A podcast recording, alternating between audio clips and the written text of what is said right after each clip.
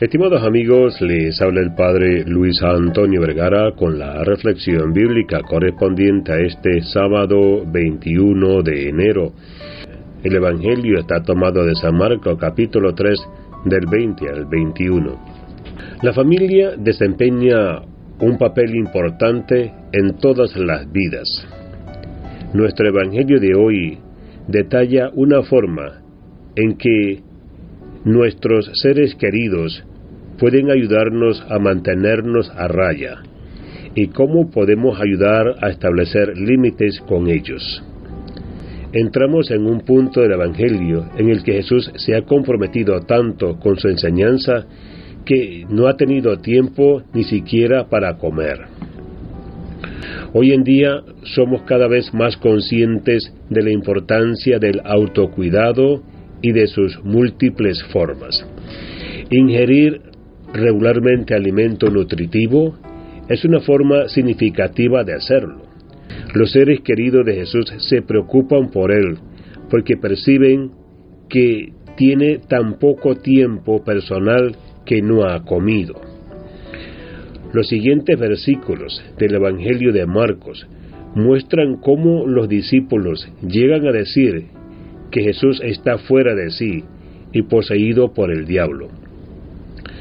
Ahora, desde la perspectiva de los discípulos, están tratando de recordarle a su amigo Jesús que a veces necesita ponerse en sí mismo en primer lugar.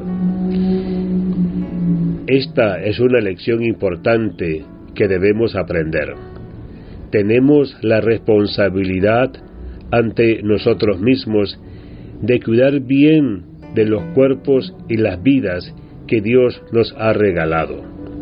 Sabemos que Jesús escucha este consejo, pero ¿qué hace con él?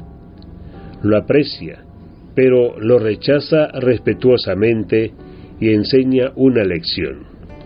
Si seguimos leyendo, veremos que Jesús convoca a la gente y explica amablemente que Él no está loco, es decir, no está poseído por el diablo, porque ¿cómo podría poseer el poder de expulsar demonios si él mismo estuviera poseído?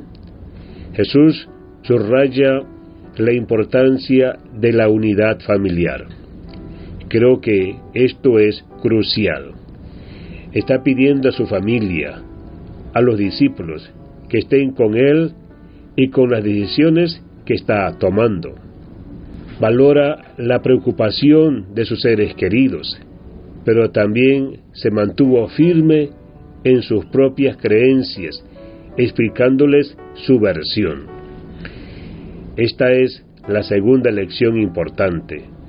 Cuando nos enfrentamos a dificultades en el seno de una familia, debemos poner límites y hacerlo con compasión, pero con firmeza. Por último, recuerde que la familia no la determina la sangre. Nosotros elegimos a nuestra familia. Podemos elegir a las personas genéticamente emparentadas con nosotros o no. En esta escritura, Jesús deja muy claro que los discípulos son sus compañeros y todos los que hacen la voluntad de Dios son familia para Él.